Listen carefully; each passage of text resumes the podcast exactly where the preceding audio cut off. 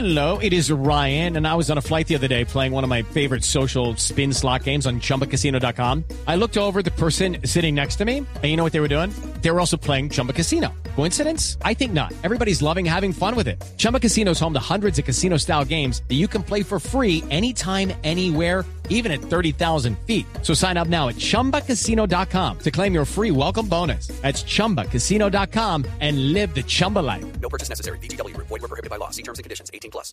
Lo mejor de la semana en su ciudad, en Colombia, en América y el mundo, acompañado del análisis de los mejores expertos y periodistas en Sala de Prensa Blue. Aquí empieza Sala de Prensa Blue. Dirige Juan Roberto Vargas.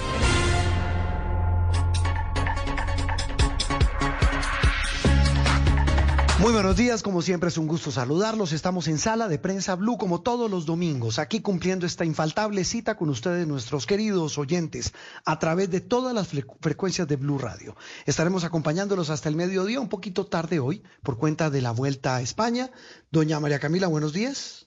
Juan Roberto, un gusto. Ya inició, inició septiembre, por ende diciembre, ¿no? Exactamente, ya estamos pre- ya estamos O sea, contando los días para diciembre. Escuchando Pastor Usted- López. El, eh, el- el doctor Gallego me va a matar, pero ustedes entonces son fervientes eh, seguidoras del eslogan de Olímpica Estéreo. De, 100%. Sí. No, En total. septiembre se siente como diciembre. Muy bien. Bueno, pues mientras llega diciembre, pues vamos a hablar con los oyentes. Muy buenos días, también Andreina, para hablar de temas hoy eh, muy coyunturales de la actualidad nacional, unos que tienen que ver con el orden público, otros en minutos hablamos de las elecciones. Estamos originando, hoy no las acompaño, estamos desde Barranquilla. Eh, vamos a iniciar desde hoy una cobertura especial de Noticias Caracol y Blue Radio y el Gol Caracol. El partido del jueves es el arranque de la eliminatoria. Ya hablaremos de deporte y del ambiente maravilloso que hay aquí en la Arenosa. Pero antes vamos a hablar de servicios públicos por una razón muy, muy importante. Una de esos eh, gremios, María Camila, dijo en las últimas horas que ya no solamente el niño es factor para que haya fantasma de apagón en materia de energía eléctrica, de suministro, sino ahora también un tema financiero. Sí, la liquidez de la Asociación Colombiana de Distribuidores de Energía Eléctrica, las empresas que conforman a Socodes, le dijeron al ministro de Minas y Energía, Omar Camacho, que hay una crisis, una crisis de aquí a diciembre que podría ya configurarse por cuenta de la plata que les deben por la prestación del servicio y esto podría terminar en un apagón. Lo que dicen es que continúa empeorando esa liquidez de las empresas debido a las demoras y la falta de medidas para mitigar el efecto de los saldos acumulados puntualmente, Juan Roberto, por la aplicación de la opción tarifaria. Esto es lo que se va sumando con la prestación del servicio y otras deudas de entidades estatales que se estiman en dos billones de pesos. Ya el tema eh, entra a ser muy técnico, pero para resumirlo a nuestros oyentes hasta ahora, ellos dicen que les deben cerca de cu- 4,7 billones de pesos, que de aquí a diciembre podrían terminar en 7 billones, sumándole dos más de deuda, casi en 10 billones, lo cual generaría una afectación en el servicio. Estamos hablando, como usted lo dice, María Camila, de un tema muy técnico, muy complejo, pero repito, a todos nos toca, porque no es solamente el tema de la posibilidad de apagón, sino un tema que seguro va a tener que ver con las tarifas de servicios públicos. Camilo Sánchez es el presidente de Andesco, la Asociación Nacional de Empresas de Servicios Públicos. Doctor Camilo, con gusto saludarlo y gracias por atendernos hoy domingo. ¿Y qué tan cerca de verdad podemos estar de un apagón o de una dificultad para que nos presten el servicio, en este caso de energía eléctrica? Buenos días. Bueno, Juan Roberto, un placer estar con ustedes hoy domingo. Realmente es muy interesante lo que se nos viene y peligroso. Yo quiero contarle que estuvimos en la reunión con el presidente Petro, el Consejo Gremial, y uno de los puntos importantes que tratamos fue la seguridad y este tema que es muy importante, que es tener la tranquilidad de no tener un apagón. Ninguno de los colombianos queremos un apagón. El apagón le puede costar al, al país dos puntos del PIB colombiano. Esto es algo que sería verdaderamente catastrófico para la economía, la generación de empleo y la reactivación económica. Y por eso hemos dado voces de alerta, no solamente en este tema, que sería el apagón financiero, sino en el apagón adicional porque pueden entrar, no van a entrar los proyectos de la Guajira de energía solar y eólica. Estamos en la espera de que entren los, las turbinas 3 y 4 de Ituango y adicionalmente, pues ha crecido la demanda, tenemos un fenómeno de niño creciente y esto puede ocasionar que sumado uno y la otra cosa, pues se nos venga la tormenta perfecta que sería lo peor para los colombianos y para los hogares porque las tarifas se podrían disparar. Camilo, también, eh, poco después de que este gremio de distribuidores de energía advirtiera este posible apagón, también se conoció pues que el gobierno nacional había autorizado el giro de 282 mil millones de pesos y también se abrió una línea de crédito. Estos anuncios eh, mitigan en algo, digamos, la posibilidad de este apagón en cuanto a lo financiero. Bueno, primero dos cosas. Este, eh, eh, clarificarle varias cosas a los colombianos. Aquí yo no voy a caer en la pelea de qué gobierno fue el que se inventó la opción tarifaria, porque están equivocadas las partes que han venido hablando en los medios de comunicación. La opción tarifaria fue creada desde la ley 143 de 1994, cuando yo era senador de la República, y votamos la ley de los servicios públicos, ley 142 y 143. En el artículo 46 se le dio la opción tarifaria, la posibilidad de crear una opción tarifaria, que es una forma de darle como crédito de oportunidades a la gente que podía ser voluntaria en esa época y que en el gobierno del presidente Duque se volvió obligatoria porque vino la pandemia. ¿Y qué hizo eso de bueno? Es que la gente no tenía cómo pagar y lo que se le dio fue la oportunidad de postergar los pagos que se debían incorporar al tiempo futuro que es en estos años que empezamos a vivir con el presidente Petro esta circunstancia. Pero aquí quiero aclarar que no fue inventado por Duque, que fue también una circunstancia que se dio para beneficiar a la gente y que durante la pandemia las empresas no recortaron los servicios públicos a nadie por 17 meses y todos esos costos se incorporaron a las pérdidas, o más bien a las utilidades que tenían las empresas que no fueron castigadas a las personas. Entonces, aquí viene un proceso que es importante. Se está pensando que de los 5 billones, casi 5, son 4.7 billones de pesos que tenemos en este momento de opción tarifaria, un billón se le está consiguiendo un crédito con tasa compensada para que de esta manera los distribuidores puedan tener flujo de caja y de esta manera pues podamos entrar a tener liquidez para evitar que se dé un problema muy importante que es suficiencia financiera para no poner en riesgo la prestación, lo que se está llamando aquí el apagón financiero en el país. Sí, pero Camilo, hay un punto también muy importante y es que las deudas no son solo por el tema de los mecanismos de alivio otorgados a los usuarios por la pandemia. Hay deuda también a, usuarios, le quiero preguntar eso qué significa, los usuarios constitucionalmente protegidos, clientes oficiales, alumbrado público y deuda por concepto de subsidios. Esto es más un problema estructural, ¿no? De cómo se ha prestado el servicio con una prácticamente sin base, sin pilares de pago por, por lo que, por la prestación.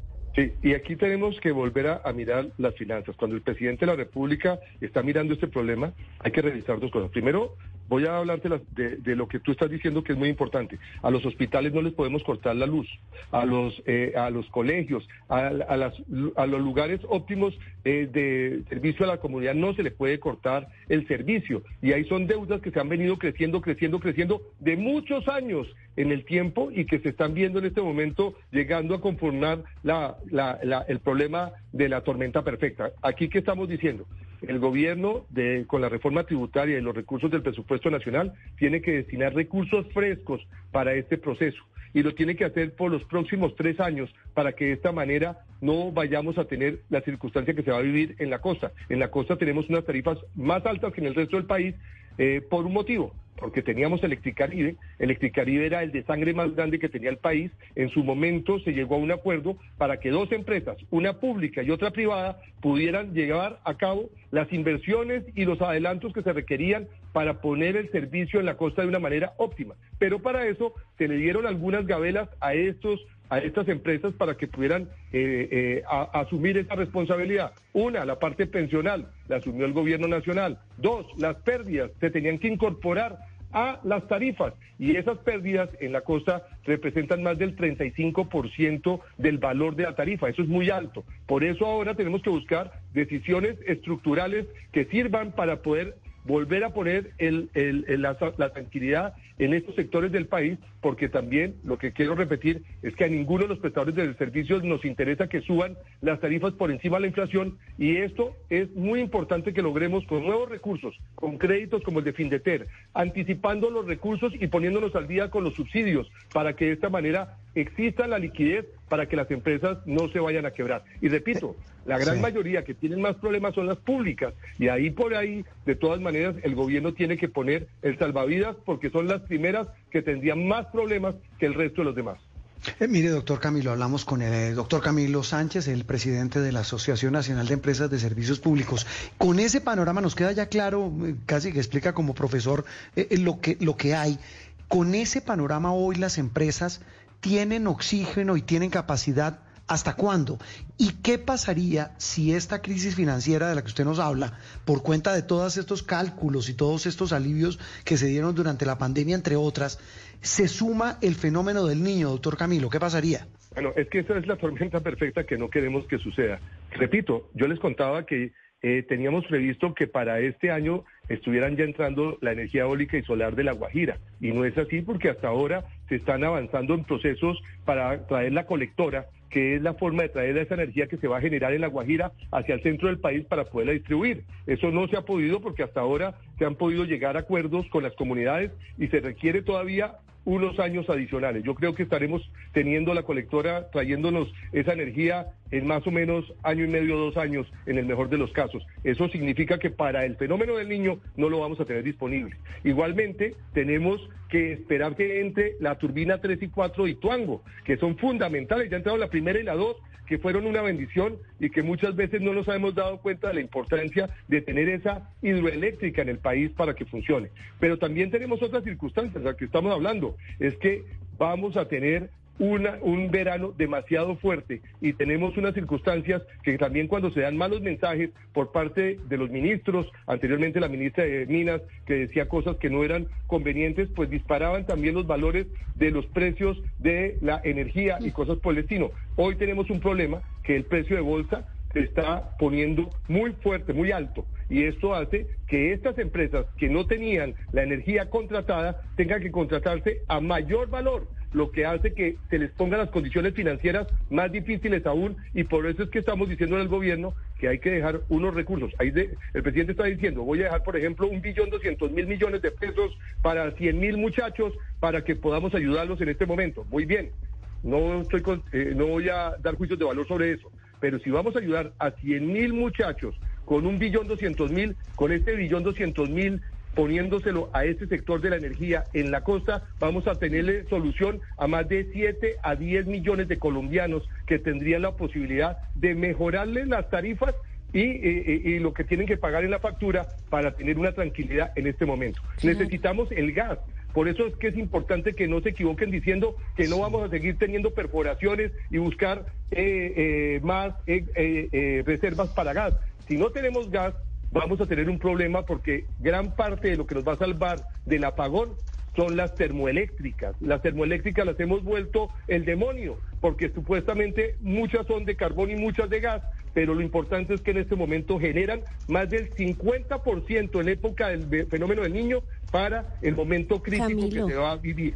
Una pregunta que nos hace mucho la gente es cómo sería un eventual apagón. O sea, suena muy fatalista eh, la frase, pero eh, un eventual apagón precisamente por una crisis financiera de las prestadoras del servicio, ¿en qué condiciones se, daría eso? ¿Cómo se traduce en la prestación del servicio? y no te tocó vivir 1991 y lo que significó eso. Eh, Significa es no tener energía disponible por varias horas durante el día, lo que hace que la productividad del país, el turismo, el desarrollo de las empresas tengan unos sobrecostos gigantescos y por eso al principio les contaba que puede ser dos y más puntos del PIB lo que le puede costar al país. Eso sería una, un retroceso durísimo para nuestra economía y para la reactivación que esperamos se dé en un momento determinado. Y en la parte financiera, ¿qué sucede? Si la gente se queda sin liquidez no puede pagar los insumos, no puede pagar las nóminas, no pueden hacer las cosas que les requieren y por consiguiente no van a tener la prestación del servicio. Por eso es importante mantener la suficiencia financiera que en la ley 142 y 143 es algo neurálgico para el futuro de no tener esas contingencias. Aquí por encima de la política está la técnica y más importante aún, dejarle los recursos para que puedan tener la disponibilidad de hacer la generación de la misma. Vuelvo a lo de los térmicos. Si no tenemos las energías térmicas y las térmicas no tienen el gas que se requiere en el momento adecuado, pues no vamos a poder generar la energía y por consiguiente también tendremos disminución en esas inversiones. Igual que otra cosa puede suceder. En el gobierno del presidente Santos en el 2016 tuvimos casi un apagón y en ese momento ¿qué sucedió? Se nos vino otra tormenta perfecta, pero se dañó Guatapé, una de las generadoras en ese momento. Digamos, el Ituango importante que teníamos que nos estaba generando y tuvimos un problema que hizo que disminuyera la posibilidad de generarse esa, esa energía. Hoy, si pasa cualquier cosa, como hoy estábamos hablando de gas, y ustedes vieron una de las minas más importantes de Colombia, está sin gas, y si no tiene gas, pues va a dejar de producir y va a dejar de generar empleo, recursos, y eso es lo que se volvería como una bola de nieve que se estaría haciendo en cada uno de los sectores. Imagínate hoteles sin energía, pagando plantas eléctricas y contaminando, si lo que queremos es evitar la contaminación y tener los menores costos para poder ser competitivos. Es que, es que escuchándolo, eh, doctor Camilo, esa tormenta perfecta de la que usted habla me hizo con la pregunta de, de María Camila, que sí, en efecto tiene razón usted, muy joven, nos tocó vivir una situación y usted me, mire, llegamos a este punto, estamos hablando del año 91, con una sequía espantosa, las hidroeléctricas no podían producir energía porque los embalses se secaron prácticamente, en fin, teníamos, eh, nos quitaban la luz, creo que eran tres horas en la noche, si mal no recuerdo, incluso tocó establecer la hora Gaviria. En esa época el presidente era César Gaviria y tuvieron que adelantar la hora. Entonces, si en este momento eh, son las, van a ser las 11 de la mañana, automáticamente iban a ser las 10 de la mañana. Eh, la gente se levantaba a las 3 de la mañana, en fin, un, cambio de vida radical. No, pues claro, me acuerdo mucho. colegios levantándose a las 5 de la mañana todavía de noche para salir y por la noche se aparecieron empresas, no voy a darle nombres de, emisoras que aparecieron para acompañar a la gente en el apagón porque teníamos que tener la vela y no teníamos la posibilidad, ni siquiera tampoco existían los celulares. Ojo, era cómo cambió la circunstancia. Pero aquí estamos en esto, estamos ayudando para que el gobierno no tenga esa contingencia y que los colombianos no tengamos que volver a vivir un infierno que como no lo vivieron otros, como la pandemia y otras circunstancias, pues nosotros no conocíamos lo que era una pandemia y cuando lo vivimos, pues nos asustamos. No, y miren, Así es. Juan Roberto y Camilo, sí, muy joven, pero miren que ahí ya, incluso les voy a corregir una cosa porque pues uno lee la historia de nuestro país y fue el 92, fue entre el 92 y el 93. Y claro que a mí mis papás me contaban de esa suspensión del servicio, que era de las 5 de la tarde a las 9 de la noche. Era terrible, era terrible. era teníamos que levantarnos una hora antes y se llamó la Gaviria que le tocó mm. al presidente eh, Santos, que era en ese momento ministro del presidente eh, ministro de Comercio, claro, el ministro de Comercio, lo recuerdo, y el ministro de Minas era Juan Camilo Restrepo. Pues doctor Camilo, recordando una historia ingrata y difícil, hablamos de un tema muy coyuntural, la posibilidad, la, la advertencia que han hecho las empresas de generadoras, las distribuidoras, perdón, de energía sobre la posibilidad de que haya un apagón.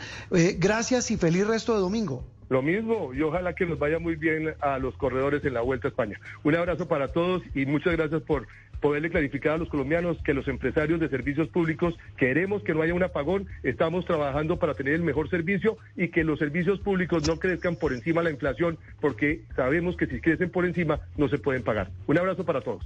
Esto es Sala de Prensa Blue.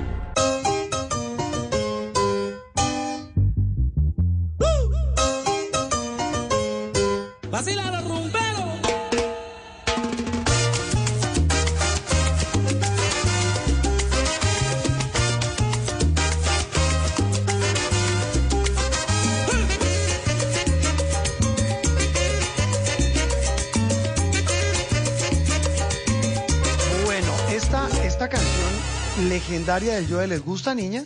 no, pues aquí estamos, bailando. Aquí estamos bailando. sí, pues se les invita cuando quieran. Aquí las espero en Barranquilla. Aquí estamos en Barranquilla. estamos emitiendo desde la Arenosa. Esta canción es para mí un himno.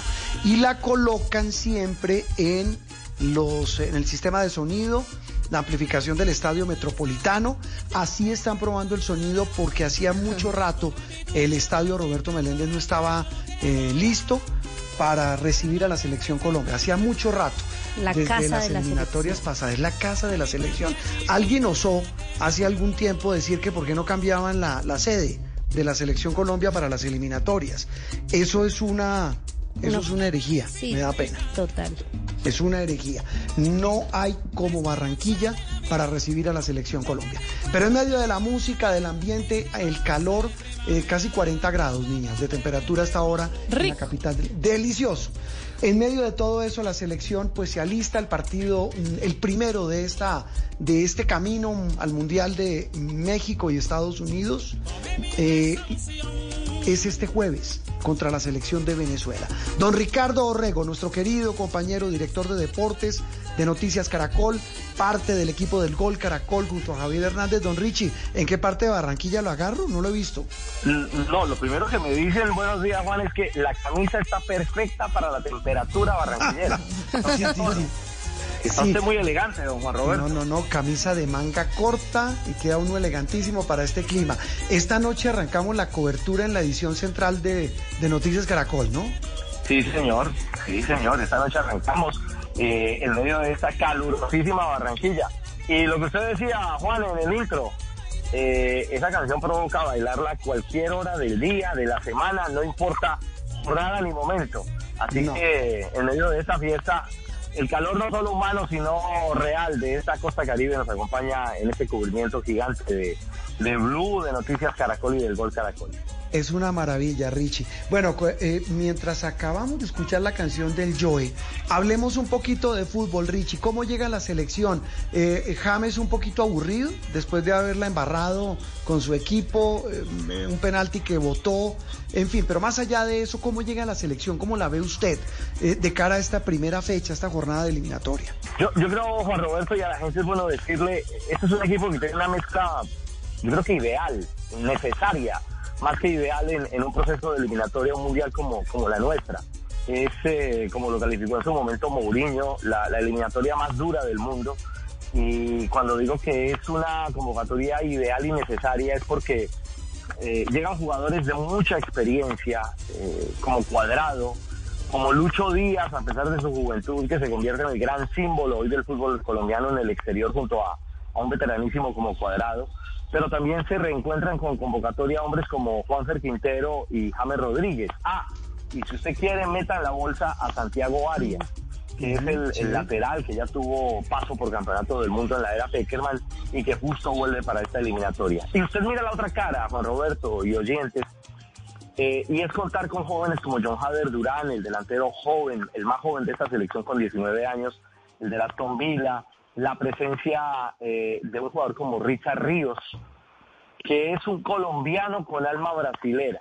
Richard se fue muy joven de Colombia, es paisa, es de Medellín, y en Brasil ha hecho todo su proceso, eh, y, llega a ponerse la camiseta de la selección, y, y ahí es donde vamos a ver, yo creo que un muy buen balance, Juan, de jugadores que andan muy bien, en sus, eh, muy bien en sus equipos, algunos incluso que la gente no tiene en su radar en un momento determinado y que van a sorprender seguramente con su nivel en esta, en esta selección ante Venezuela. Sí, Richie, usted mencionaba ya como ese par de curiosidades de la convocatoria del profe Néstor Lorenzo, por ejemplo, la oportunidad de John Córdoba, el regreso de Santi Arias, también eh, la presencia de Richard Ríos, pero también llamaba la atención y, y cuestionaban mucho que la liga local está casi sin representantes, que hay un convocado y que seguramente pues no va a tener tiempo en la cancha. ¿Qué le dice eso a usted, Richie, de que el profe se enfocó en los talentos que están más brillando en el exterior? Instagram. Yo creo, yo creo que, a ver, el contar con Álvaro Montero, que es el hombre de Millonarios, el, hombre que hace presencia por parte de la liga, suma dentro de una posición en la que Colombia ha encontrado muchas nuevas alternativas. Y me refiero a un jugador como Camilo Vargas, que seguramente será el titular en el arranque, el contar con Montero, que es un segundo arquero, y allí aparece un joven eh, portero como, como David Vázquez, eh, el chico que está hoy en el, en el Sheffield Wednesday de- del fútbol de Inglaterra. Y ahí se abre una muy sana discusión, María Camila, porque muchos podrían decir, ojo, ahí pudo llamar a Kevin Mier, que es arquero Atlético Nacional y hace parte de los ciclos y del proceso de selección Colombia. Y hay jugadores como Cataño o McAllister, eh, por, por mencionar a dos, de gran momento y suceso en la liga, que en un momento determinado también podrían tener asiento. En ese pulso el técnico toma decisiones. Y es él el que se juega las cartas con estos convocados y con estos convocables. Apeló más a la experiencia internacional que al rodaje de jugadores, algunos jóvenes, algunos no tan jóvenes, caso McAllister, que es un jugador mucho más maduro de nuestra liga, que definitivamente no han tenido cabida en, en el desarrollo de, de las posibilidades. Pero mire, María Camila, esto es una, esta eliminatoria es, tan extensa que tendremos dobles jornadas. Ahora aquí en septiembre en Barranquilla, octubre y noviembre, y tendremos que esperar de nuevo un año, de nuevo septiembre, octubre y noviembre del 2024 para volver a hablar de eliminatoria. ¿Y por qué hago ese paralelo y, ese escenario? Es porque en un año, o incluso en estos, en estas dobles jornadas que nos vienen, va el técnico Lorenzo y todas las elecciones en Sudamérica van a necesitar echar mano de muchos jugadores, porque hay lesiones, porque hay bajo rendimiento, porque algunos no tendrán seguramente la posibilidad de competir como lo están haciendo en este momento en sus clubes. Entonces, en ese sube y baja, en esa irregularidad, comillas, que muestra el fútbol mismo como, como, como competencia y como deporte, seguramente que muchas de esas cartas nuevas que la gente está reclamando eh, podrán tener un espacio dentro de la convocatoria de nuestra selección nacional. Ricardo, históricamente la selección venezolana de fútbol, digamos, no ha sido particularmente sobresaliente, sin embargo, ante Colombia se suele decir que siempre se crece y que por eso es como una especie de, de clásico. ¿Cómo está el seleccionado venezolano hoy? Eh, Andreina, me parece muy seria y muy puesta tu pregunta. Debiste empezar diciendo, lo vamos a pelar en Barranquilla. Ella habla desde el No, corazón. no, no, yo estaba con una seriedad periodística para Ay. entender cómo está el rival de Colombia, pero mi corazoncito Pero también es vino tinto, obviamente. Pero lo siento, Andreina, esta vez tu corazoncito vino tinto, yo lo pondría muy al servicio del sentimiento, porque esta Colombia va, va a ser contundente. No, mentira. Eso es fútbol, es una eliminatoria, indiscutiblemente es un partido que tiene un sabor especial. Yo creo que no solo Venezuela se jugó un partido aparte, Colombia también se jugó un partido aparte frente a Venezuela.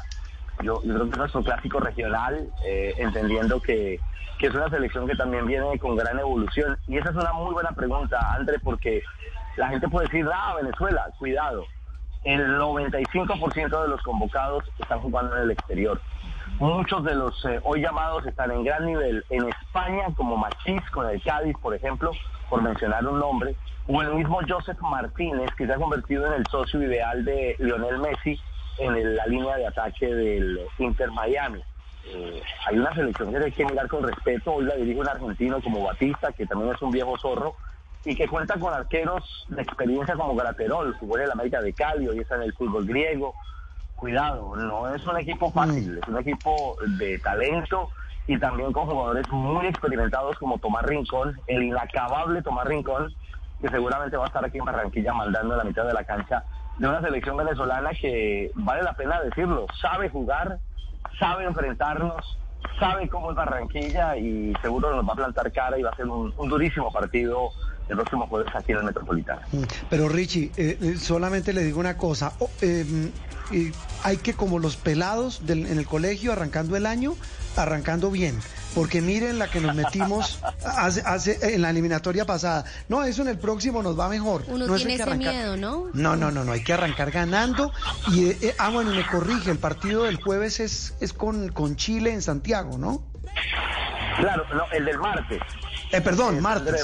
Hoy jueves, eh, eh, digo, este jueves en Barranquilla, el que viene. Y el martes próximo. Hoy en- domingo, ya Sí. hoy, hoy en la noche tendremos, eh, Juan, en este cubrimiento de Noticias Caracol, ya presencia de jugadores de selección.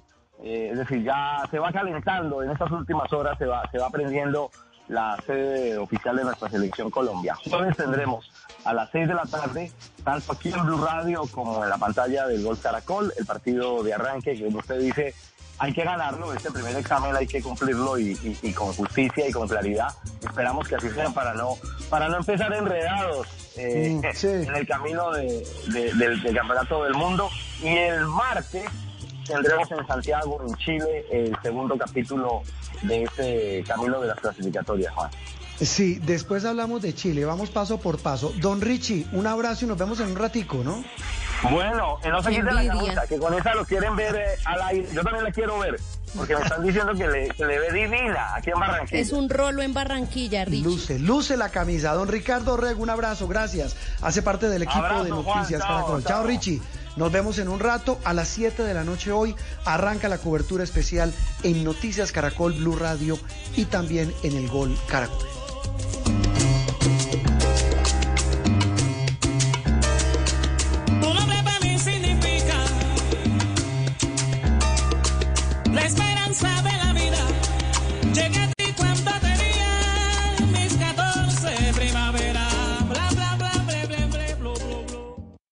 Ruthie, our last summer barbecue is this weekend, and it has to be epic. Well, Total Wine has this new reposado that'll rock your barbecue. Wow. And at that low price, it'll be great for my first fall barbecue. Love what you find at Total Wine and More. Drink responsibly, B21.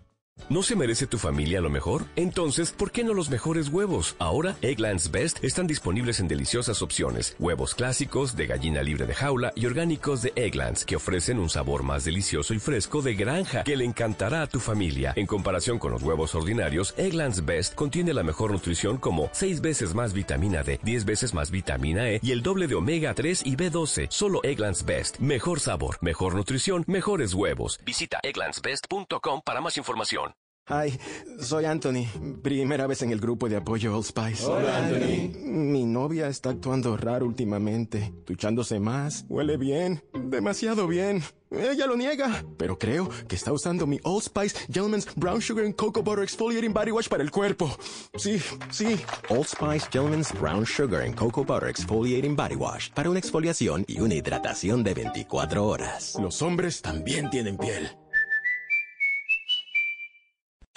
El mejor momento para ofertas de camionetas RAM es ahora durante el evento de verano RAM. Visita ram.com o a tu agencia RAM local para una camioneta RAM perfecta para ti. Date prisa y este verano conduce una RAM.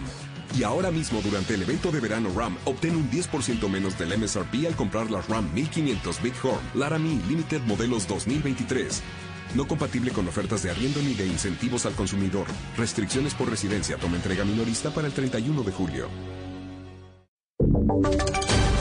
Voces y sonidos de Colombia y el mundo en Blue Radio y bluradio.com, porque la verdad es de todos. 11 de la mañana, dos minutos, hora de actualizar las noticias aquí en Blue Radio. En una vía del municipio de El Cerrito, en el Valle del Cauca, fue encontrado el cuerpo sin vida de un patrullero de la Policía Nacional, al parecer atacado por sicarios cuando se movilizaba en una motocicleta en su día de descanso. Esta es una, esto es un hecho que ya está siendo investigado por las autoridades. La noticia la tiene Alejandro Muñoz.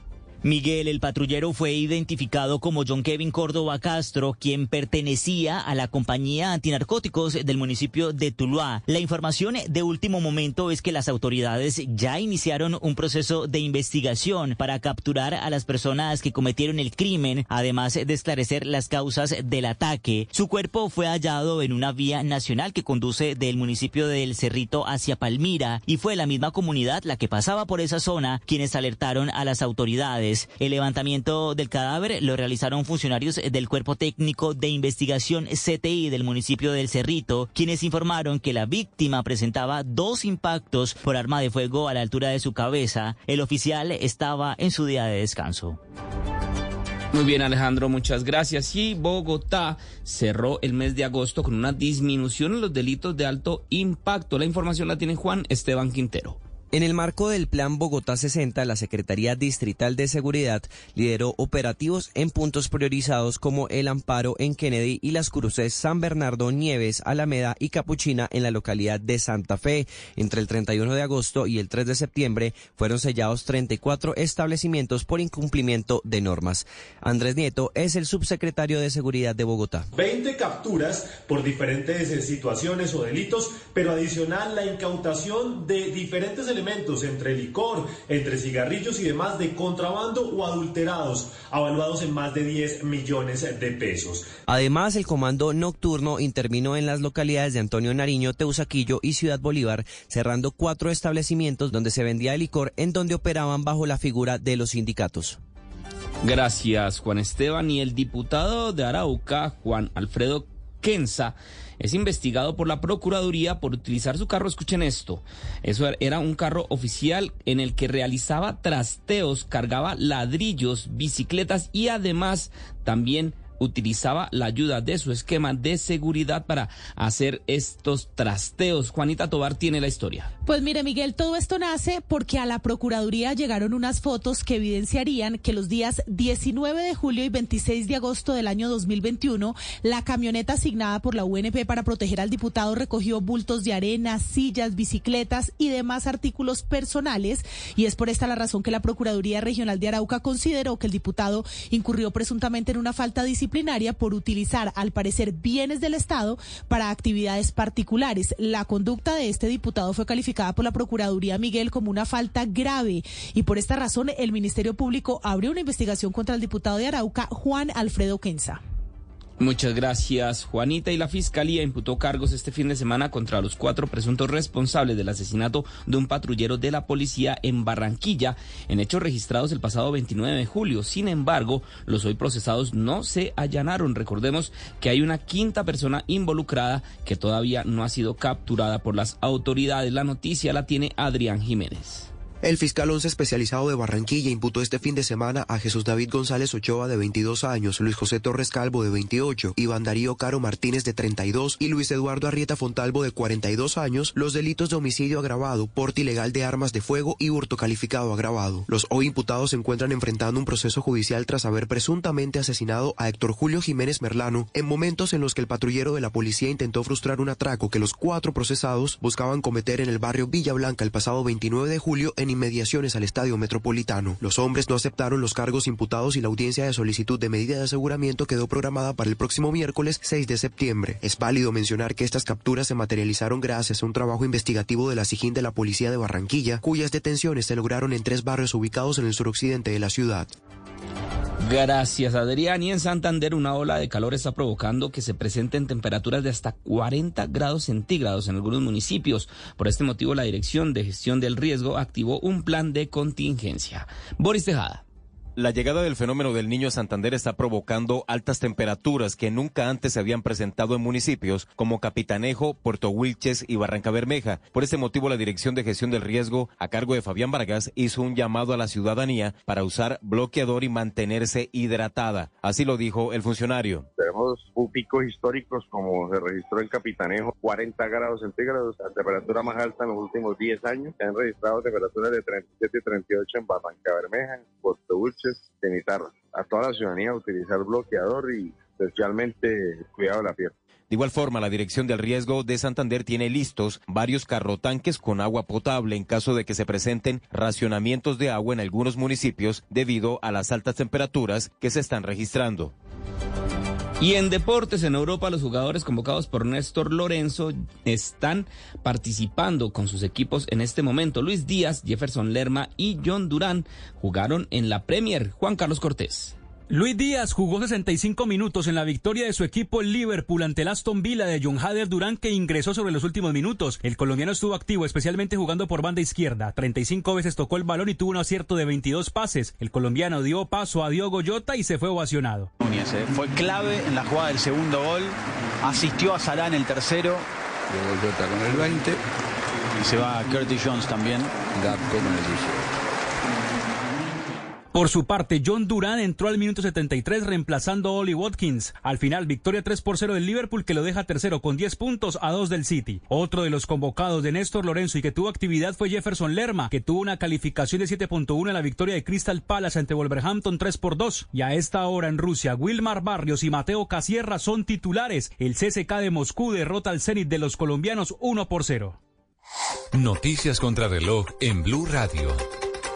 11 de la mañana, 8 minutos, las noticias contra reloj en Blue Radio. La noticia en desarrollo. La policía del estado de Nevada en los Estados Unidos investiga la, una muerte ocurrida durante el festival Burning Man, en donde las fuertes lluvias convirtieron la zona desértica en donde se realiza este festival en un campo de barro.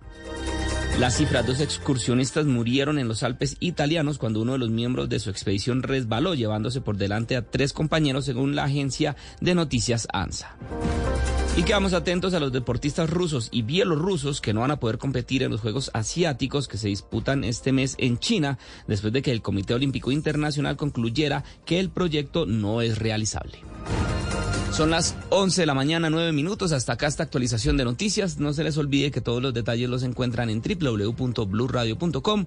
Continúen con Sala de Prensa Blue. ¿Te preocupas por tu familia? Entonces, ¿por qué darles solo huevos ordinarios cuando pueden disfrutar de lo mejor? Eggland's Best, los únicos huevos con ese delicioso sabor fresco de granja, además de la mejor nutrición, como 6 veces más vitamina D, 10 veces más vitamina E y 25% menos de grasa saturada que los huevos regulares, además de muchos otros nutrientes importantes. Así que, dales los mejores huevos. Eggland's Best, mejor sabor, mejor nutrición, mejores huevos. Ruthie, our last summer barbecue is this weekend, and it has to be epic. Well, Total Wine has this new reposado that'll rock your barbecue. And my favorite Cabernet will make your famous ribs even famous-er. Yes, just what my last summer barbecue needed. Wow. And at those low prices, they'll be great for my first fall barbecue. Ooh, I'll trade you my famous ribs recipe for one of yours. With the lowest prices for over 30 years, you'll always find what you love and love what you find. Only at Total Wine and More. Drink responsibly, B21. Discover credit cards automatically double all the cash back you earn at the end of your first year, which means. Wait, wait, wait, hold up. Question for the audio engineer. Go ahead. Did I read that right? Discover automatically doubles all your cash back? Yeah, that's what the script says. So if I get a Discover card right now, I can earn twice the cash back. Apparently. Wait! Unlimited first year cash back match. Only from Discover. See terms and learn more at discover.com slash match. ¿Necesitas cambiarle el aceite a tu vehículo? Visita O'Reilly Auto Parts y llévate 5 cuartos de aceite 100% sintético Mobile One por $35.95. Además, recibe una recompensa o rewards de 5 dólares con esta oferta. Realiza tus compras en tu tienda O'Reilly Auto Parts o en o'ReillyAuto.com. Auto Parts. Llegó algo nuevo a Marshalls. Nuestro equipo de compras consiguió ofertas increíbles en pantalones de moda, como jeans de diseñador, cargo, bota ancha y más. Desde solo $19.99. Ven a ver lo nuevo en Marshalls. Llévatelo bueno. Los precios son representativos. Precios reales en tiendas y online. Hi, soy Anthony. Primera vez en el grupo de apoyo Old Spice. Hola, Anthony. Mi novia está actuando raro últimamente, duchándose más, huele bien, demasiado bien. Ella lo niega, pero creo que está usando mi Old Spice Gentleman's Brown Sugar and Cocoa Butter Exfoliating Body Wash para el cuerpo. Sí, sí. Old Spice Gentleman's Brown Sugar and Cocoa Butter Exfoliating Body Wash para una exfoliación y una hidratación de 24 horas. Los hombres también tienen piel.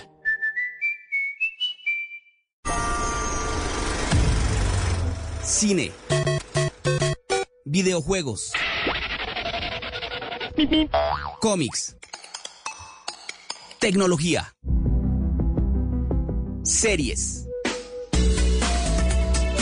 Todo esto y mucho más lo pueden encontrar en la caja de los cómics, el espacio de Blue Radio para la fantasía, para salir de la monotonía y viajar a lugares mejores, a lugares donde todo es posible. Soy Miguel Garzón y puede escucharnos en todas las plataformas de audio.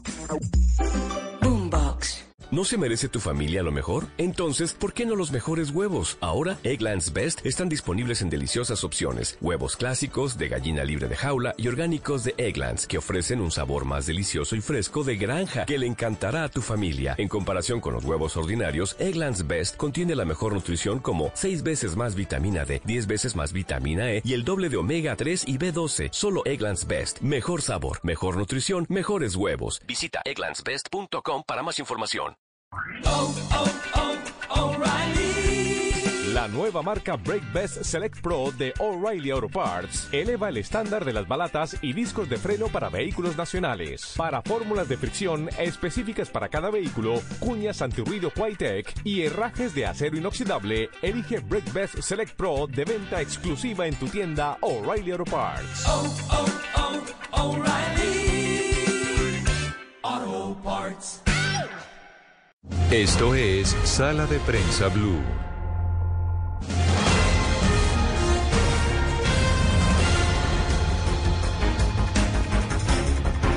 Otra de las noticias de la semana, la advertencia, la alerta que lanzó terminando la semana el defensor del pueblo, la Defensoría del Pueblo, para pedir a la Comisión Interamericana de Derechos Humanos medidas cautelares, medidas de protección especial, lo que llaman una alerta temprana por la suerte, por la seguridad de al menos 25 servidores públicos en el país, eh, funcionarios de diferentes niveles y de diferentes regiones del país. Nos atiende a esta hora de la mañana del domingo el señor defensor del pueblo, Carlos Carmargo. Defensor, muy buenos días.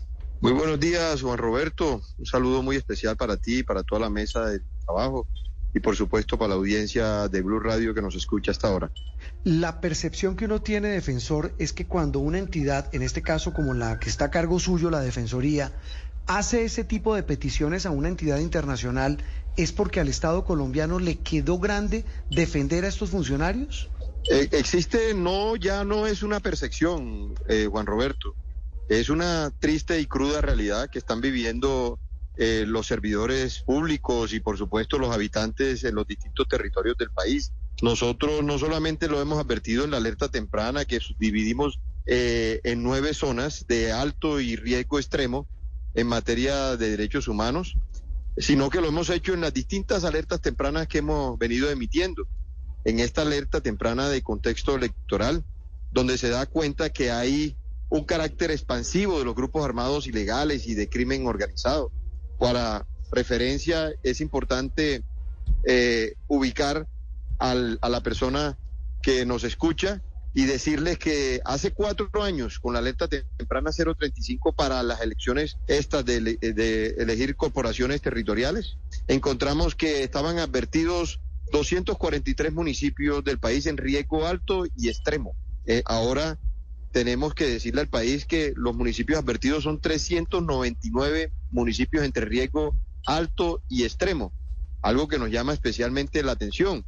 Y los subdividimos en distintas zonas, en nueve zonas, la zona de Arauca, la zona del Catatumbo, la zona de Antioquia, la zona que tiene que ver con el Cauca y el Valle del Cauca, la zona del Meta, la zona del eje Caquetá, que integran los municipios de Huila, Putumayo y Caquetá, así como también el departamento de Nariño, la zona del Urabá y del Bajo Cauca antioqueño, del Chocó.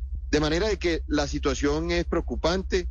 Eh, vemos cómo estos servidores están ejerciendo eh, sin condiciones de seguridad. Eh, por eso nos tomamos, nos pusimos en la tarea de instaurar una solicitud de medidas cautelares ante la Comisión Interamericana de Derechos Humanos para que el Estado colombiano le brinde todas las condiciones para preservar, para salvaguardar su derecho a la vida, a la integridad, a la seguridad y a la libertad de todos estos funcionarios, servidores públicos como personeros municipales, así como también corregidores, inspectores de policía, la situación de los alcaldes que se encuentran despachando fuera de su jurisdicción, los tres gobernadores que están amenazados, también los, los 26 alcaldes en ejercicio de sus funciones que están eh, claramente amenazados por parte de los grupos armados ilegales, cuatro concejales, un diputado, miembros de juntas administradoras. Okay, round two. Name something that's not boring. A laundry? Ooh, a book club. Computer solitaire, huh? Ah, oh, sorry, we were looking for Chumba Casino. That's right. ChumbaCasino.com has over 100 casino style games. Join today and play for free for your chance to redeem some serious prizes. ChumbaCasino.com. No purchase necessary. Full prohibited by law. 18 plus terms and conditions apply. See website for details. Locales. De manera de que la situación es bastante preocupante. Conocemos los recientes atentados contra los padres de, de, del, del candidato a la alcaldía de Tuluá, el asesinato de un candidato a la alcaldía de Tuluá del Nariño, 42 candidatos y candidatas amenazados, 30 eh, candidatos a alcaldías amenazados, 7 candidatos a consejos, sí. siete, 3, de manera de que la situación no es menor y por eso yo le he reiterado a, a la opinión pública en general que aquí no podemos ni subestimar ni sobreestimar la situación. La situación es preocupante, la situación es compleja. Sí, le quería preguntar eh, una claridad puntualmente sobre la medida defensor, la solicitud, porque puntualmente las medidas cautelares para muchos son pañitos de agua tibia, teniendo en cuenta que es esa solicitud al mismo estado después desde la CIDH para que proteja a estas personas que están en situación grave y urgente de sufrir un daño irreparable. Si no ha sido efectivo pedírselo al Estado, ¿cuál podría ser la efectividad de, de este llamado a la CIDH? Mire, la Comisión Interamericana no es un organismo que vela de manera permanente por los derechos humanos, que hace parte del sistema interamericano de derechos humanos.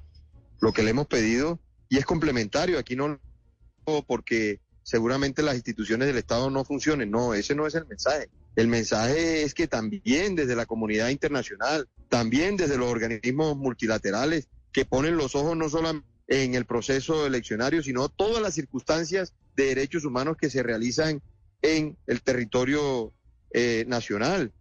Existe una preocupación, existe una clara y evidente situación pre en materia de garantías de seguridad en todo el territorio nacional. Nosotros qué le hemos pedido de manera expresa al, al gobierno nacional, a que el mismo presidente de la República lidere y presida como jefe de Estado, lidere la Comisión Intersectorial de Respuesta a la Alerta Temprana. Entiendo que ya está convocada para el próximo jueves, algo que, que, que celebro y esperamos que todas las instituciones hagan presencia, porque solamente de esa manera y en ese escenario es que podemos medidas que se van a adoptar, porque a 70 días del proceso electoral lo que necesitamos es, es que se tomen las medidas para mitigar y para contener todos los riesgos en materia de seguridad, en materia de libertad y en materia de vida e integridad que están viviendo los, los habitantes en el territorio nacional.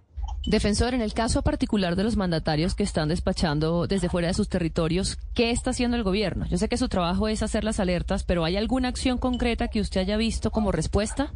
Bueno, esperamos que eh, la alerta temprana por parte de la Defensoría del Pueblo les decía que el próximo jueves a las alertas tempranas, que es el escenario natural donde se van a evaluar cada una de las medidas, eh, cada una de las decisiones por parte de- del gobierno nacional para lograr contener toda esa serie de riesgos que han venido siendo advertidos por la Defensoría del Pueblo. Esperemos que el día jueves se desarrolle con total amplitud y con toda la, la vehemencia por parte del gobierno nacional esta tutorial de respuesta a las alertas tempranas. Mm, Señor defensor, no- nos quedan unos instantes, pero do- dos preguntas rápidas. La primera, en este, en esta alerta, este llamado eh, que hacen ustedes desde la Defensoría, ¿ha- ¿hay, un, ¿hay algún común denominador en materia de autores de esas amenazas? Mire, Juan Roberto, eh, claramente eh, hemos, le hemos demostrado y le hemos evidenciado al país el carácter expansivo de los grupos armados ilegales, no solamente del clan del Golfo, donde pasaron de 243, eh, eh, tener presencia en 243 municipios a 392 municipios en todo el país, a tener presencia en más de 24 departamentos. Vemos cómo, eh, cómo el ELN se ha venido fortaleciendo cómo las, las distintas facciones disidentes de la FARC se han venido fortaleciendo, cómo los grupos de crimen organizado se han venido fortaleciendo. A partir de ahí, vemos cómo ellos vienen ejerciendo eh, bajo la figura del control social y el control territorial que se encuentran en disputa. Mire, le debo, le debo comentar, a esta hora se encuentran en, en- en enfrentamientos eh, en, en el departamento de Arauca. Y es importante que la opinión conozca cómo vienen desarrollándose todas estas disputas por el territorio, disputas por lograr y cooptar a la población a través de los procesos de carnetización, a través de los procesos de adopción ilícita de manuales eh, de convivencia, que eso indudablemente empaña el proceso electoral y es lo que estamos nosotros poniendo de presente, visibilizando todos esos riesgos para que sea el Estado, sea el gobierno nacional quien lidere todas esas medidas para contener y mitigar todos esos riesgos eh, que hemos advertido y llamado la atención desde la Defensoría. Y, la, última inquietud, defensor. Esta noche, en la edición central de Noticias Caracol, vamos a tener un, precisamente una serie de reportajes especiales sobre esta situación tan delicada de orden público. Y en ese especial hablamos con uno de los integrantes de la cúpula militar, el comandante de la Armada Nacional. Y él, de manera vehemente, ante este panorama, ante las críticas, ante los llamados, dice, mire, a mí sí me da pena pero no pueden decir que las fuerzas militares y la policía están de brazos cruzados. Claro que hay una situación compleja, dice, claro que hay una situación muy difícil, que hay eh, civiles en la mitad de un conflicto mm, terrible, pero lo que no se puede es acusar a la fuerza pública de inactividad. ¿Usted lo cree así, señor defensor? Pues yo difiero respetuosamente del comandante de las fuerzas militares. Nosotros hacemos una presencia robusta en el territorio a través de nuestros nuestros funcionarios. Las poblaciones eh, y las comunidades en el territorio se sienten desprotegidas, requieren y reclaman la presencia del Estado en cada una de esas situaciones que se vienen desarrollando y donde los actores principales son los grupos armados ilegales. El llamado también que hago yo a los grupos ilegales es que si tienen una real intención de adelantar un proceso de paz, la anhelada paz que tenemos todos los, colombianos, hagan gestos genuinos, gestos transparentes de que esa paz sí también la desean ellos.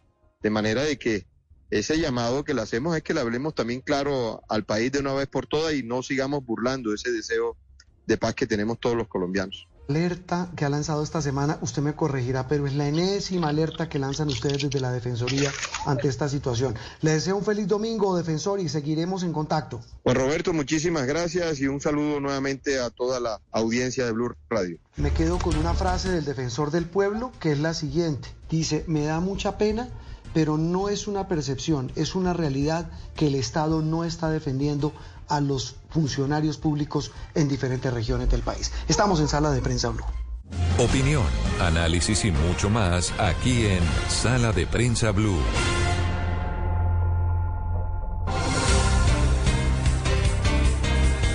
Bueno, y sobre esta alerta, María Camila me corregirá uno de los funcionarios eh, que pide la Defensoría defender con medidas cautelares es el al gobernador del Meta. Sí, el gobernador Juan Guillermo Zuluaga, porque recuerde usted que allí el departamento del Meta es uno de los más azotados por las disidencias de las FARC y ellos han amenazado en reiteradas ocasiones al gobernador Zuluaga.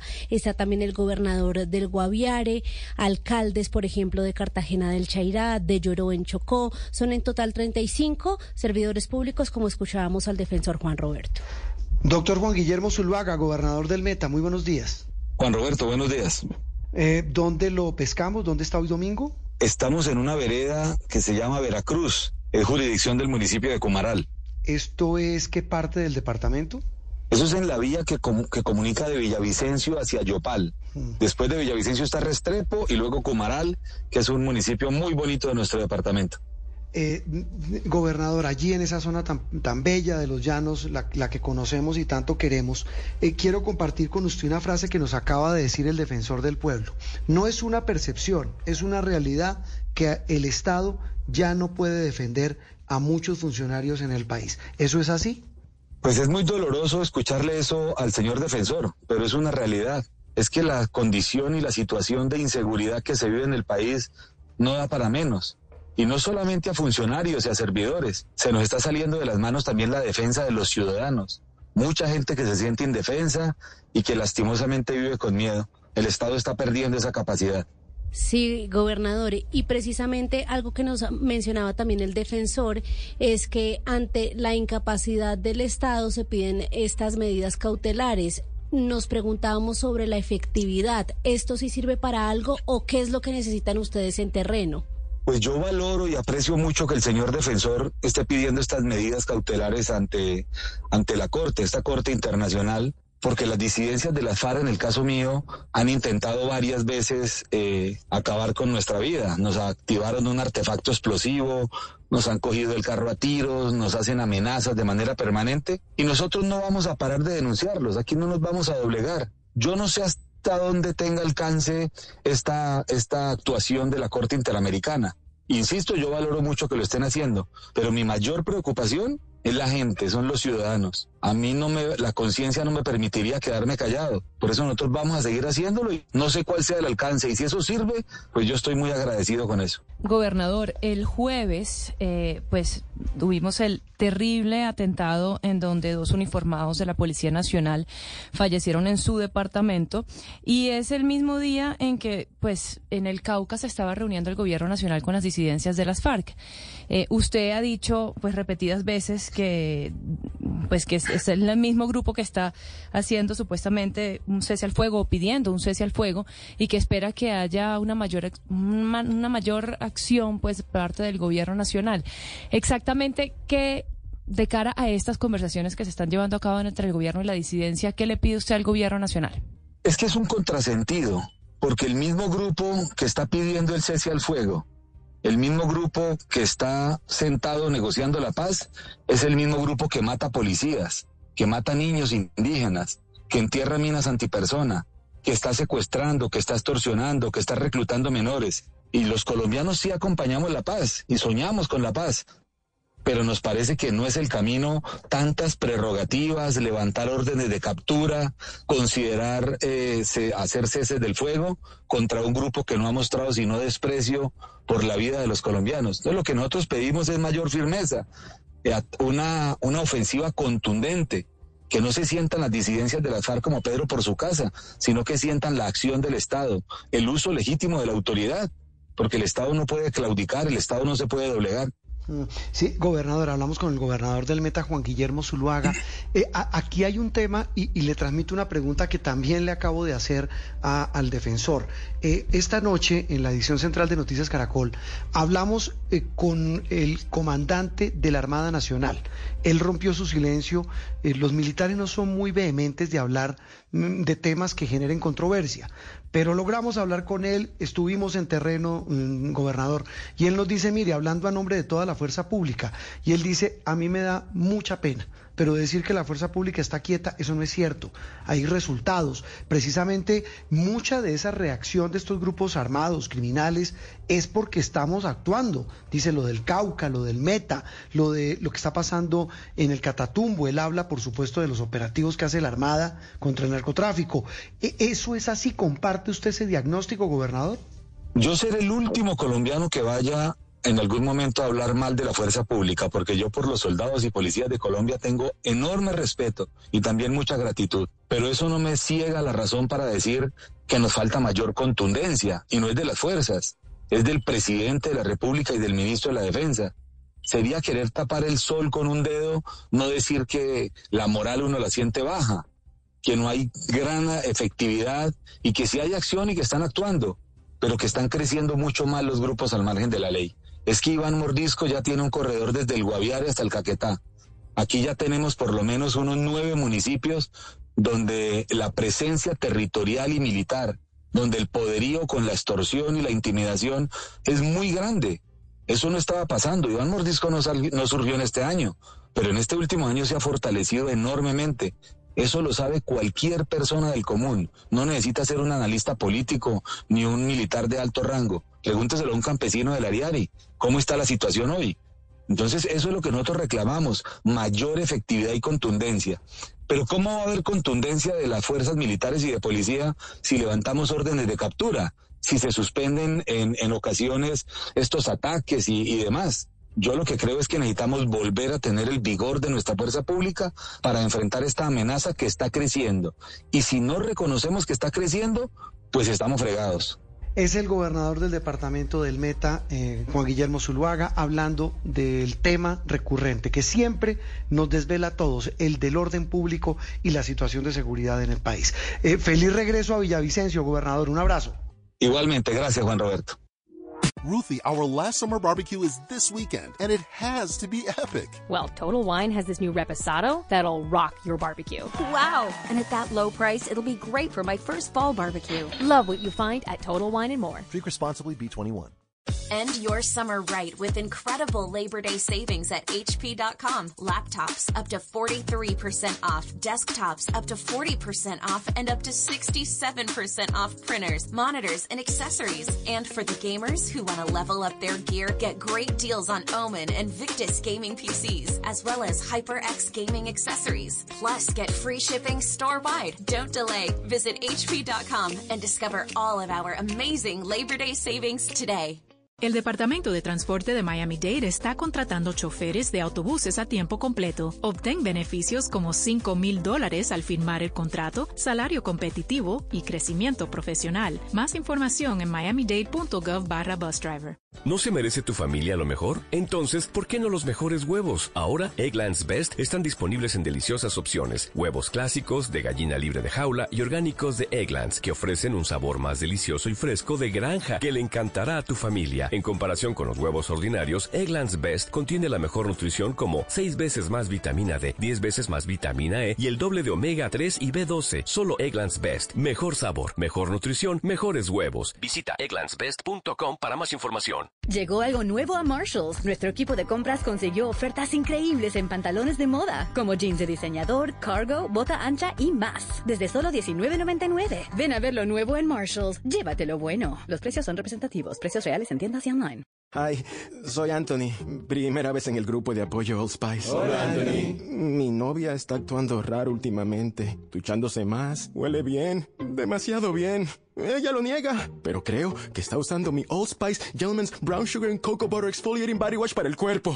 Sí, sí. Old Spice Gentleman's Brown Sugar and Cocoa Butter Exfoliating Body Wash para una exfoliación y una hidratación de 24 horas. Los hombres también tienen piel. El mejor momento para ofertas de camionetas RAM es ahora durante el evento de verano RAM.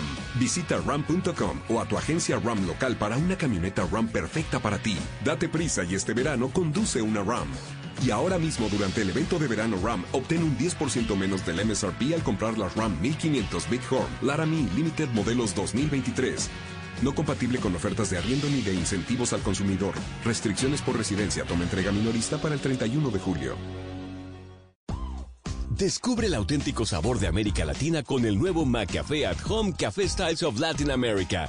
Disfruta de tres deliciosas bebidas que puedes preparar en casa en cualquier cafetera Keurig, horchata latte, café con leche y café de olla, inspiradas en los sabores únicos y vibrantes de nuestras culturas. Hay un delicioso sabor esperándote en cada taza.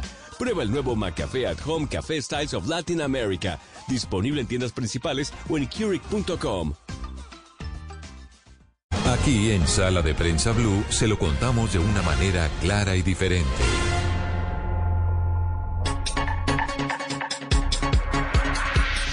Muy bien, y dedicamos esta parte final del programa. Hablamos, eh, hablamos un poquito de política.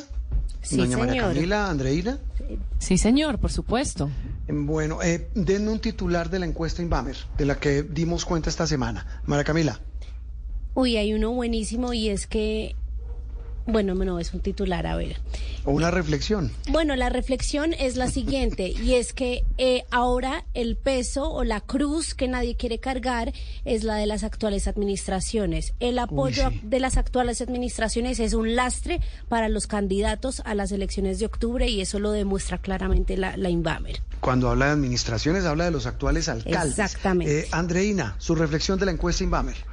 Bueno, nada, definitivamente eh, estoy con María Camila. Ella me lo quitó de la boca. No, pero realmente es que es evidente que todos eh, los proyectos políticos que son que son totalmente opuestos, eh, diametralmente opuestos en el otro espectro de las administraciones actuales en las principales ciudades del país son las que están punteando. Y también otra otra cosa sería que, por ejemplo, en Bogotá nada está definido, que todavía, digamos, eh, está reñida la situación. En cambio, hay otras ciudades como, por ejemplo, en Barranquilla que está todo cantado. Y también hay una ciudad muy interesante como Medellín, donde pues se puntea un hombre que ya fue alcalde y que, como ustedes lo dicen, evi- evidentemente se ha convertido en la punta de lanza de la oposición al actual alcalde Daniel Quintero. Doctor Federico Gutiérrez, un feliz domingo. Gracias por atendernos en Sala de Prensa Blue. Juan Roberto, ¿cómo estás? Un abrazo para vos, para María Camila y Andreina. Bueno, eh, doctor Federico, ya decantado un poco el tema de la encuesta y mirando hacia adelante, incluso ya sus contendores, eh, Corredor y Upegui, ambos de la cuerda del actual alcalde, están planteando la posibilidad de una alianza y más allá de esos cálculos políticos, la lectura que hace de ese resultado de la encuesta que lo deja usted con una diferencia enorme frente al segundo, que es Upegui. Bueno, Juan Roberto, a ver, nosotros esos números que obtuvimos en la encuesta, pues es un número muy importante. Imagínate el 63% frente a 12% del segundo. Es una diferencia de más de 50 puntos. Pero yo insisto mucho en que primero lo que hay que hacer es honrar la confianza de la gente, la que han tenido nosotros. Y lo segundo que hay que decir es que nosotros no tenemos nada ganado. Esto todavía faltan dos meses, que nada de triunfalismos, que hay que trabajar con mucha más humildad. Y yo te aseguro que soy el candidato a la alcaldía que más está trabajando. Así se ve 50 puntos de diferencia contra el segundo.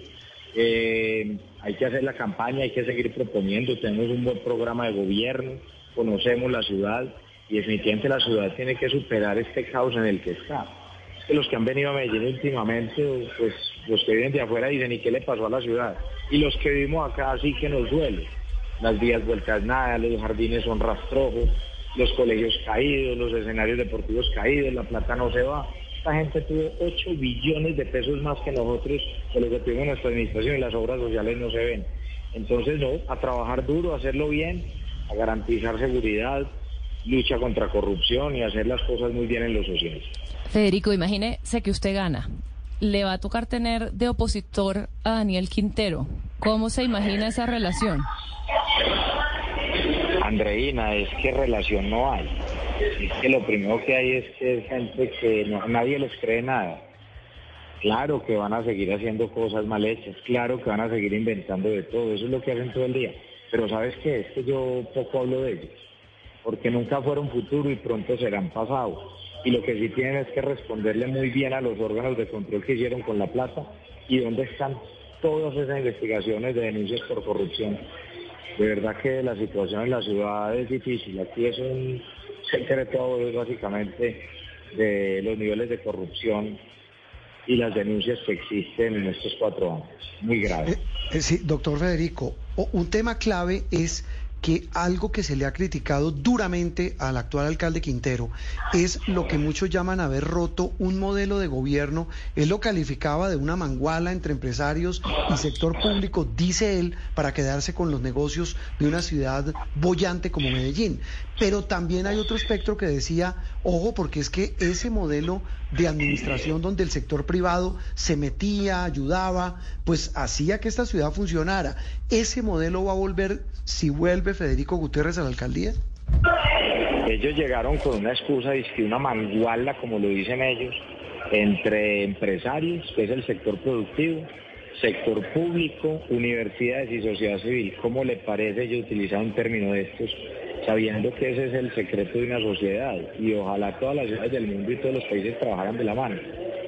Roberto, yo estoy convencido que no existe mejor política social que la generación de empleo. Y el municipio y el, sector público el que tiene que generar las condiciones, pero el empresario hay que cuidarlo, el empresario es el que genera la riqueza, el que genera los empleos, las universidades educan y la sociedad vigila. Yo, por supuesto, que lo que voy a hacer es fortalecer mucho más un modelo en el cual todo el mundo se ha escuchado, en el cual todo el mundo participe. Le pongo ejemplo, el Comité Universidad Empresa Estado. ¿Cómo se logró, por ejemplo, que esta ciudad, le pongo un solo ejemplo, en menos de ocho años, desde el momento en el que se definió un proceso, que fue, por ejemplo, el tema de la participación de innovación, ciencia y tecnología. La ciudad hasta el 2014 invertía fácilmente el 0.7% del PIB en actividades relacionadas con innovación, ciencia y tecnología. Y hace un gran pacto por la innovación entre el sector público, sector productivo, universidades y sociedad civil. La meta era llegar a dos puntos de inversión como en los países más desarrollados de innovación, ciencia y tecnología. En el 2019 llegamos a 2.4 puntos del PIB, gracias a que el 30% de los recursos los ponía el municipio, pero el 70% los ponían las universidades y las empresas. Claro que yo voy a trabajar con Sí, con- claro que voy a trabajar con la gente, claro. Sí, candidato, una pregunta sobre lo que estaba mencionando, porque uno entiende el tema de la oposición, pero en Medellín ahora el panorama es de profunda decisión, eh, división. Daniel Quintero ganó con una votación histórica y ahora lo vemos a usted punteando.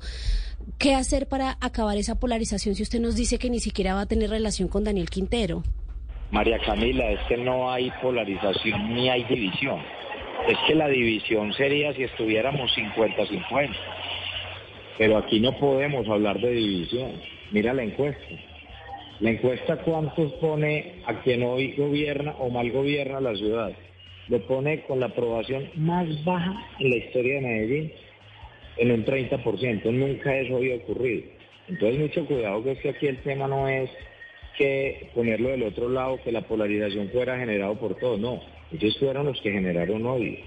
Nosotros aquí lo que vamos es a unir la ciudad. Y yo le digo a mucha gente que, claro, votaron en su momento por ellos. Fue gente que está engañada, la gente está desilusionada. Y nosotros nos vamos a dedicar a trabajar. Yo, miren, yo ni siquiera lo he mencionado, ustedes porque me preguntan por ellos. Pero yo me voy a dedicar es a recuperar la seguridad, a recuperar la ciudad, a recuperar FM, a recuperar el buen comienzo para los niños, que es uno de los mayores escándalos de corrupción, como hasta presuntamente se robaron la plata del plan de alimentación escolar, cómo ellos se dedicaron a pelear con todo el mundo, nosotros no, nosotros vamos a dedicar a unir a la ciudad y a resolver los grandes problemas. Tenemos unos retos inmensos hoy en Medellín y lo vamos a hacer y sabemos cómo hacerlo, pero ese cuento de que estamos divididos no es cierto, nos lo han metido. Divididos estuviéramos y estuviéramos 50-50, o por ahí parecido, no. La mayoría de la gente está en contra de lo que ellos hicieron. Es que no es gratuita la encuesta hoy y con los números que aparecen. Y nosotros vamos a buscar sumar mucha gente para que nos apoye y vote por nosotros. Esto no es una discusión de izquierdas o derechas. Esta es una discusión alrededor de la ética en lo público. Y yo no hablo de izquierda o derecha, hay gente buena en todos los sectores. Yo hablo de cómo aplicamos el sentido común y cómo trabajamos por la gente. Sí, doctor Federico, eh, ya proyectando hacia adelante, eh, usted dice, mire, uno de los temas como, como todos los alcaldes, si usted vio la encuesta en Bamer, eh, la gente pide al próximo alcalde de estas ciudades que solucione de primer, en primer lugar el tema de la seguridad. En el caso puntual de Medellín, usted le, mm, hablaba mucho del tema cuando fue alcalde. el gobierno nacional emprendió un plan de diálogo con los grupos criminales, las llamadas bandas o, organizaciones criminales de Medellín. ¿Cómo compaginar su plan de gobierno, que tiene como eje central la seguridad, con esos diálogos que está adelantando el gobierno de Gustavo Petro con esos grupos de la capital antioqueña? Juan Roberto, lo primero es que, por supuesto, el gobierno nacional tiene todas las competencias legales para eso. Lo que él sí le debe explicar a la ciudad y al país es cuál es el marco jurídico bajo el cual está negociando. Está negociando con todos los que nosotros capturamos en nuestra administración, con los 165 cabecillas que nosotros capturamos, los representantes de ellos los que están negociando. Y la pregunta es qué están negociando, que nos digan si es cierto que les van a lavar el 6% de sus fortunas, que nos digan si es cierto o no, como lo dijeron algunos mismos voceros del diálogo, que saldrían a mediados de septiembre en algunas horas del día para instalar mesas de paz en los barrios de Medellín. Y yo pregunto, ¿eso serán mesas de paz realmente o serán mesas para justamente que exista constreñimiento electoral como han dado la orden en muchos barrios de que no pueden votar por mí o que la gente no puede tener la publicidad? Ahora bien, frente al proceso, Juan Roberto, si esta gente realmente está arrepentida, que es gente muy mala que le ha hecho mucho daño a la ciudad, dedicada al homicidio, dedicada al a la extorsión, dedicada al desplazamiento. Si esa gente está arrepentida y hay una discusión con el gobierno nacional y quieren definitivamente el sometimiento absoluto de las bandas, mi respuesta es, yo como alcalde, a partir del primero de enero estoy listo para tener un plan social para recibir a todos los jóvenes que hacen parte de las estructuras criminales. Se habla de 3.000, 4.000, 5.000 jóvenes. Y nosotros tenemos un plan ya diseñado en caso de que eso se concrete para darle apoyo psicosocial a estos jóvenes, para que hayan oportunidad en educación, oportunidades laborales. Ya lo he hablado con muchos gremios y empresarios de la ciudad en caso de que eso ocurra y necesitamos reinsertarlo a la vida civil. ¿Qué necesitamos? Que no los dejen allá encerrados todavía y que no los dejan salir de las bandas. Necesitamos que los jóvenes sean libres. Y eso sí, esas oportunidades van a estar para todos estos jóvenes sin que se les quite una sola oportunidad a quienes en su vida jamás han delinquido. El mensaje tiene que ser en dos días, pero yo lo he dicho. Yo como alcalde, a partir del primero de enero, queriéndolo Dios y queriéndolo la gente, porque aquí no hay nada ganado todavía, son dos meses duros que hay que trabajar, pues yo estoy listo para trabajar en toda esa parte social. Y lo que le corresponde ya a gobierno nacional, lo que le corresponde a fiscalía y a otras entidades, pues ya lo tendrán que hacer ellos, pero por supuesto que estamos más que listos en caso de que ese escenario se dé, que ojalá se dé porque estamos cansados de la violencia realmente y esta ciudad necesita tranquilidad. Todas las ciudades del país necesitamos tranquilidad. El puntero de la encuesta Inbamer en la ciudad de Medellín. Doctor Federico Gutiérrez, un abrazo y gracias. No, Juan Roberto, un abrazo a vos, gracias por este espacio. Eh, seguimos en contacto y muchas gracias también a María Camila Andreín. Un abrazo para todos.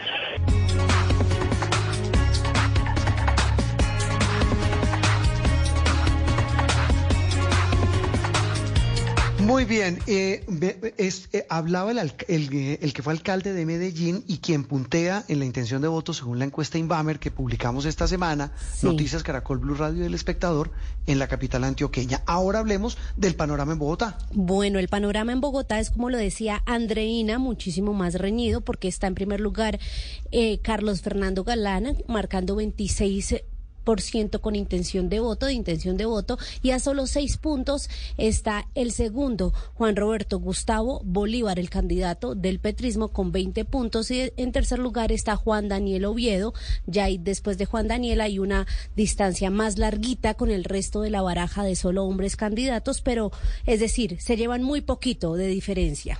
Ojo, pero eso en un escenario mm, de primera vuelta. Recordemos que en Bogotá se va a estrenar Sí, por la ley, por una ley aprobada en el Congreso, la figura de segunda vuelta. 19 de noviembre. Exactamente. Y en ese eventual escenario, con estos dos punteros que da la encuesta, eh, Carlos Fernando Galán aventaja por más de 30 puntos al segundo, que sería, según es, esta encuesta Inbamer, Gustavo Bolívar, 63 contra 29.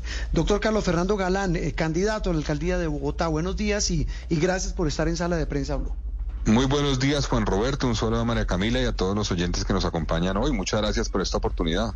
No, al revés, usted por atendernos. Eh, ¿dónde, cómo, cómo va la campaña? Eh, ¿A qué está dedicado eh, Carlos Fernando Galán en campaña? ¿Cómo la está diseñando?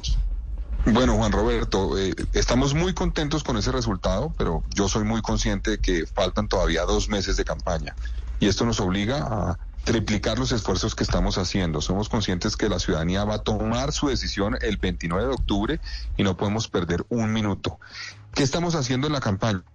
Eh, principalmente estamos directamente en contacto con la gente, en la calle. Esa es la mejor campaña. Nosotros recorremos todos los días Bogotá, desde las cinco y media de la mañana hasta tarde en la noche, hablando con la gente de la propuesta. Eh, particularmente nos hablan del tema de seguridad y somos conscientes que es la principal problemática que está viviendo la ciudadanía. Nos hablan permanentemente, por ejemplo, Juan Roberto, del tema de la seguridad en el transporte público. Eh, las mujeres se sienten, sin lugar a dudas, permanentemente con miedo, con zozobra, con angustia de caminar en Bogotá y de subirse a un bus en Bogotá. Entonces, esos, esos diálogos que tenemos nos permiten fortalecer la propuesta y es, creo, lo que está llevando a que la ciudadanía ve- vea nuestra opción como la mejor, porque es una propuesta que parte de lo que está sintiendo la gente y lo que necesita la gente en el territorio. Candidato, sin duda, otro de los temas, además de la seguridad, es el de la movilidad. Ustedes en esta semana estuvieron en un foro y lo oíamos decir eh, cuando otros candidatos decían que iban a poner el Transmilenio gratis. Usted decía, eso no es posible, eh, hacia allá tenemos que transitar, pero no le mentamos a la gente. En los próximos cuatro años eso no se puede hacer. Sin embargo, eh, sabemos que pues Transmilenio en general es tiene una crisis, al igual que la mayoría de los transportes masivos de las ciudades después de la pandemia y que vienen arrastrando un montón de problemas. Yo le quería preguntar cuál era su propuesta exacta para el sistema masivo de transporte de la ciudad. Bueno, para el sistema de transporte, Andreina, lo, lo primero que hemos dejado claro es que con nosotros el metro se va a hacer como está contratado. La gente está cansada de que ese proyecto se pare, se ponga en duda, se cuestione. En nuestro gobierno lo vamos a defender y eso es un compromiso claro que nos ha pedido la gente y lo vamos a cumplir. Pero obviamente no es suficiente con construir el metro. Tenemos que avanzar en la segunda línea de metro, por una parte, y también tenemos que garantizar que lo que tenemos hoy del sistema de transporte, que es Transmilenio y el SITP, funcione mejor. ¿Cómo se va a lograr eso? Primero, con seguridad. Repito, mucha gente se bajó del sistema de transporte por el problema de seguridad. Tenemos que garantizar que quien se suba al sistema de transporte va a estar tranquilo, va a sentir que la autoridad va a reaccionar de manera inmediata si hay cualquier situación de riesgo. Tenemos que mejorar las rutas también y las frecuencias. Ese sistema fue diseñado hace muchos años y tenía una matriz de origen-destino de los viajes que ya no es la que Bogotá tiene. Y en esa apuesta vamos a revisar esas rutas para que se conecte mucho mejor con lo que la ciudadanía está esperando, para que no tengamos buses muchas veces llenos, por una parte, y otros buses que pasan vacíos. Sentido, tenemos que coordinar mejor y esa es una apuesta fundamental para nosotros. Y en el tema de movilidad yo he visto también un tema importante y es que tenemos que poner orden en Bogotá. Muchos de los problemas de movilidad son por cuenta del desorden que hay en las calles. Es como una especie de ley del más fuerte. Todo el mundo hace lo que quiere. En mi gobierno, con autoridad y con cultura ciudadana, vamos a garantizar que la ciudad se mueva mejor. Ejercer autoridad, garrote en cierta forma, como decían Tanas Mocus, pero también zanahoria.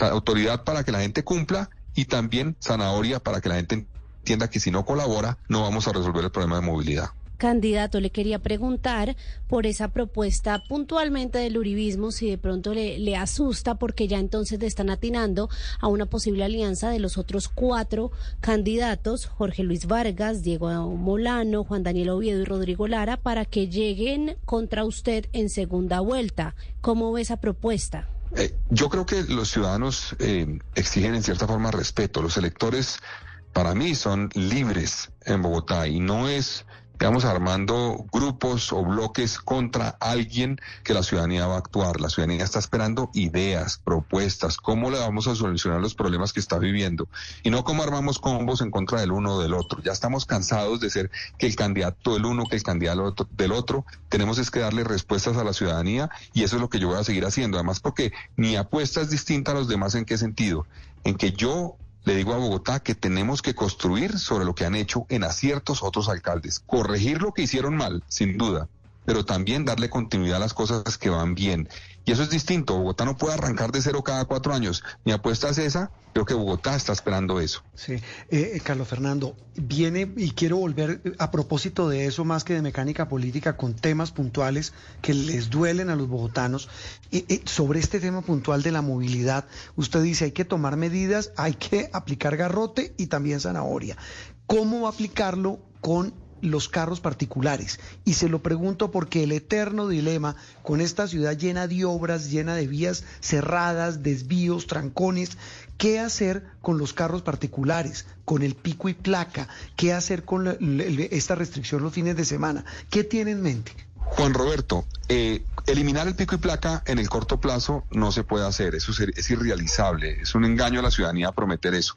Precisamente usted menciona, tenemos muchas obras en Bogotá y vienen más obras. Entonces lo que necesitamos es mantenerlo, ajustándolo, técnicamente en horarios tal vez, pero para que nos permita seguirnos moviendo. Pero eso tiene que incluir también un plan de manejo de tráfico para garantizar que la ciudad se sigue moviendo. Y en eso juega un rol muy importante lo que yo he planteado, autoridad y orden. ¿A qué me refiero con eso? En Bogotá muchas veces las intersecciones colapsan porque la ciudadanía cree que alcanza a pasar, se queda bloqueando la intersección y después bloquea la vía que está conectando. Eso no puede pasar. La gente tiene que respetar el cuadro amarillo que hay en las intersecciones de Bogotá.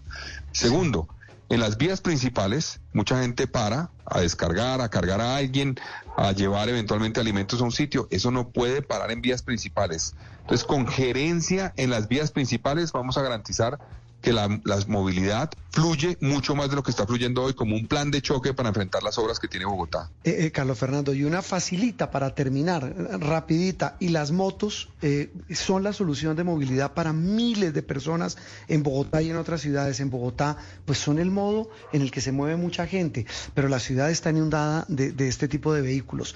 ¿Qué piensa, qué tiene en mente con las motos? Pues efectivamente, Juan Roberto, las motos han sido una respuesta a la problemática del sistema de transporte. Son un medio de transporte más barato y más fácil para la ciudadanía que el sistema de transporte.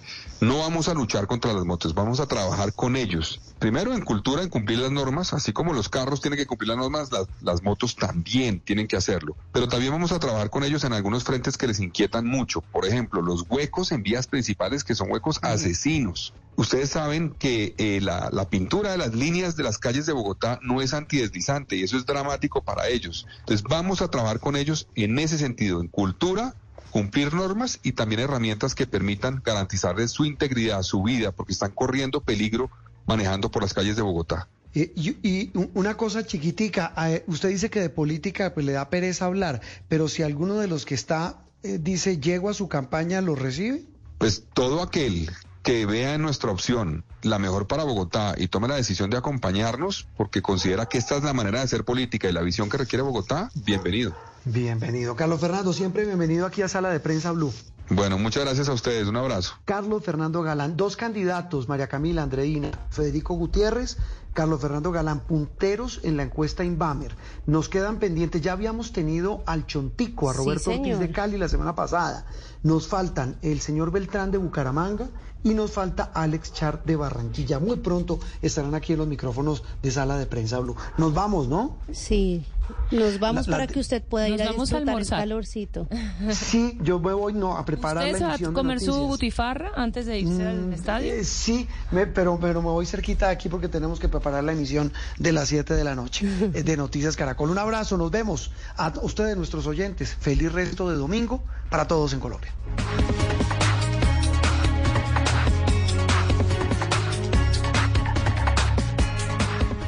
Opinión, análisis y mucho más aquí en Sala de Prensa Blue. Ruthie. Lucky Land Casino asking people what's the weirdest place you've gotten lucky? Lucky? In line at the deli, I guess? Aha, in my dentist's office.